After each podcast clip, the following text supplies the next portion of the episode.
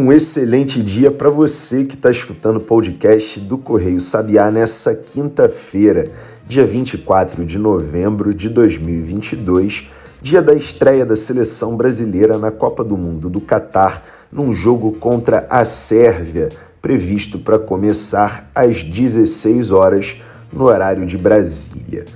A gente vai falar aqui todas as principais notícias do dia enquanto não chega o horário do jogo começando pelo presidente do TSE, o Tribunal Superior Eleitoral, o ministro Alexandre de Moraes, que rejeitou nessa quarta-feira, dia 23, o pedido feito pelo PL, o Partido Liberal, o partido do presidente Jair Bolsonaro, que questionava a credibilidade de mais de 250 mil urnas eletrônicas feito na última terça-feira. Esse pedido do PL questionava as urnas feito na terça.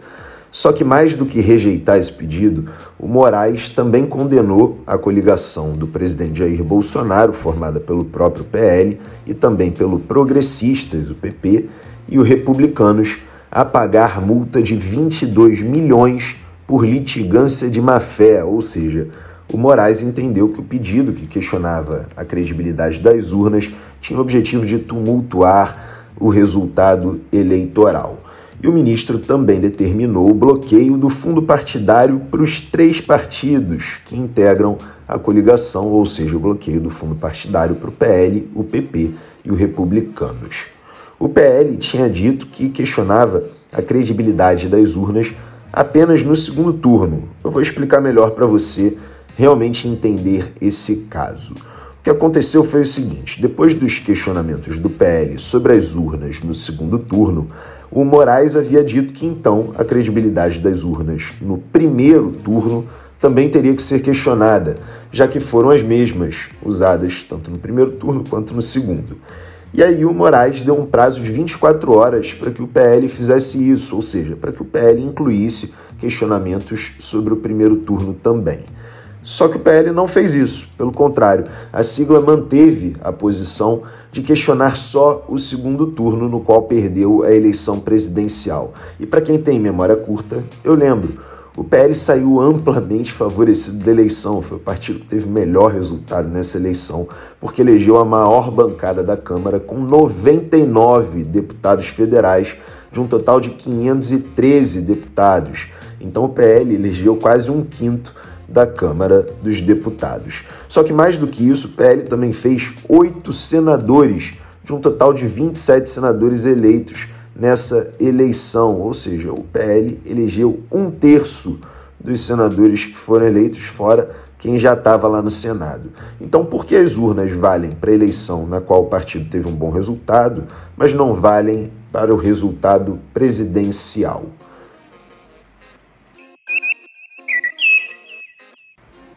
O que tem acontecido nesse caso do PL é que o presidente da sigla, o Valdemar Costa Neto, está sob pressão do presidente Jair Bolsonaro desde o fim da eleição e está tentando se equilibrar entre agradar ao presidente da República, que se tornou, claro, um expoente do partido pela quantidade de votos que tem, e também tentando se equilibrar em não entrar em atrito com o judiciário por causa do resultado eleitoral, no qual o próprio Valdemar acredita. Ele já se candidatou várias vezes, nunca questionou o resultado eleitoral de nada. Enfim, o próprio líder do governo na Câmara, o deputado federal Ricardo Barros, do Progressistas do Paraná, já tinha dito que a expectativa de que o TSE decidisse a favor do PL era zero. E o presidente do Senado, Rodrigo Pacheco, do PSD de Minas Gerais, também tinha dito que a vitória do presidente eleito Luiz Inácio Lula da Silva, do PT, era inquestionável. Já o vice-presidente do TSE, o ministro Ricardo Lewandowski, que também integra o Supremo Tribunal Federal, disse nessa quarta-feira, dia 23, que se a tese levantada pelo PL de questionar as urnas no segundo turno fosse valer realmente e fosse configurado um problema nas urnas, o que também não aconteceu, teria que ser invalidada a eleição por completo, incluindo o primeiro turno. Esse, essa foi a manifestação do Lewandowski. É, mas é importante dizer para você que a tese levantada pelo PL nem sequer configura falha na capacidade das urnas, porque apesar delas poderem ter a mesma numeração, como argumenta o PL, por conta de um bug até, é possível analisar individualmente onde cada uma delas está situada, zona eleitoral, seção e município, a partir de um cruzamento de dados muito simples. Gente, vamos combinar um negócio aqui rapidinho.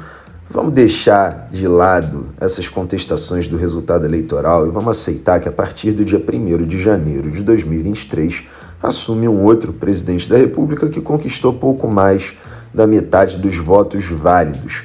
Agora, se você ainda quiser saber muito como é que funciona esse processo de averiguação da numeração das urnas eletrônicas, eu recomendo que você dê um Google e procure por uma reportagem no Poder 360, que, salvo engano, foi publicada nessa quarta-feira, com entrevista junto a um especialista chamado Marcos Simplício, acho que o nome é esse, que fala o passo a passo de como identificar a numeração das urnas, apesar desse bug apontado pelo PL.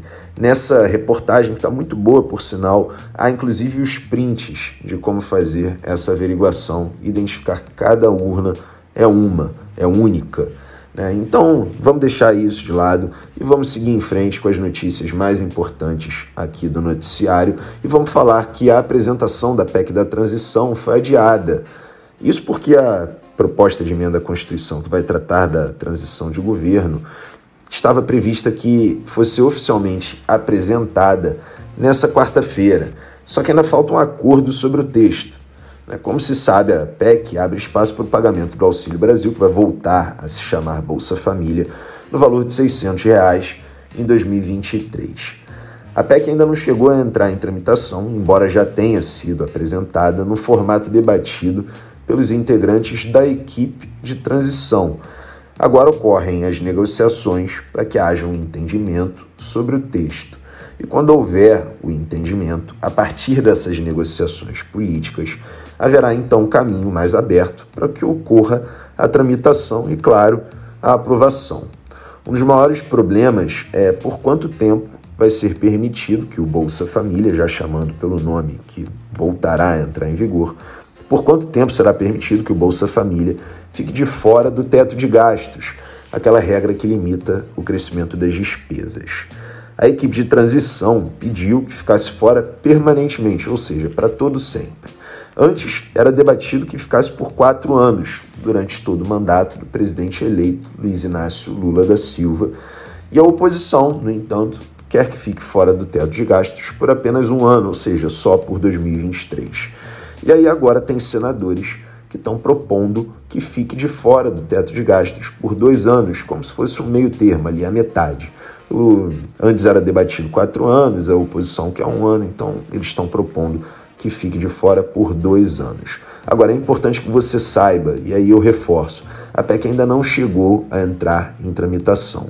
O que rolou é que a equipe de transição apresentou a sua proposta, né, uma versão da PEC. E agora estão ocorrendo as negociações políticas para que haja um entendimento, para que eles digam assim: é verdade, esse texto apresentado pela equipe de transição está show, pode entrar em tramitação. Ou não, ou que eles digam: não, eu acho que tem que mudar esse ponto, esse aqui e mais esse. E agora o que eles estão discutindo, que não há ainda entendimento, principalmente, né, entre outras coisas, é sobre esse período em que o Bolsa Família vai ficar fora da regra do teto de gastos. Enquanto isso, também continuam as reuniões dos grupos temáticos que tratam da transição de governo, e a gente no Correio Sabiá vai ficar de olho em tudo isso. Mas por enquanto, o nosso episódio dessa quinta-feira vai ficando por aqui. Lembrando que hoje tem jogo da seleção brasileira logo mais às 4 horas da tarde. Lembrando ainda que o nosso podcast é publicado de segunda a sexta-feira, sempre de manhã, por volta das 8h30, 9 horas com o objetivo de deixar você muito bem informado para começar o dia voando em até 10 minutos. Eu sou Maurício Ferro, eu sou criador e diretor do Correio Sabiá e sou também eu que faço o roteiro e apresentação desse podcast, embora nos últimos tempos não tenha tido muito bem um roteiro, eu tenho falado as coisas de acordo com a minha cabeça mesmo, de um jeito mais informal, a partir dos feedbacks que vocês mesmos deram. Eu, inclusive, deixo aberto o convite para que deem sempre feedbacks, seja por direct nas nossas redes sociais, arroba Correio Sabiá, aproveite e segue a gente lá, ou por e-mail, redação, arroba correiosabiá.com.br ou até no WhatsApp, se você participar de algum dos nossos grupos informativos. Enfim, apresentando também quem está aqui todo dia com a gente, mas que não, não aparece tanto quanto eu falando, que é a Bia Brito, que faz o trabalho dos bastidores de editar os áudios diariamente, de segunda a sexta. Muito obrigado, Bia. E é isso por enquanto, sem mais por um momento. E eu espero você nessa sexta-feira. Desejo a você um excelente quinto, um excelente dia. Que torça para o Brasil, que aproveite aí a Copa do Mundo, que isso é uma coisa que só acontece de quatro em quatro anos. Enfim, é só. E eu espero você amanhã, na sexta-feira. Até lá!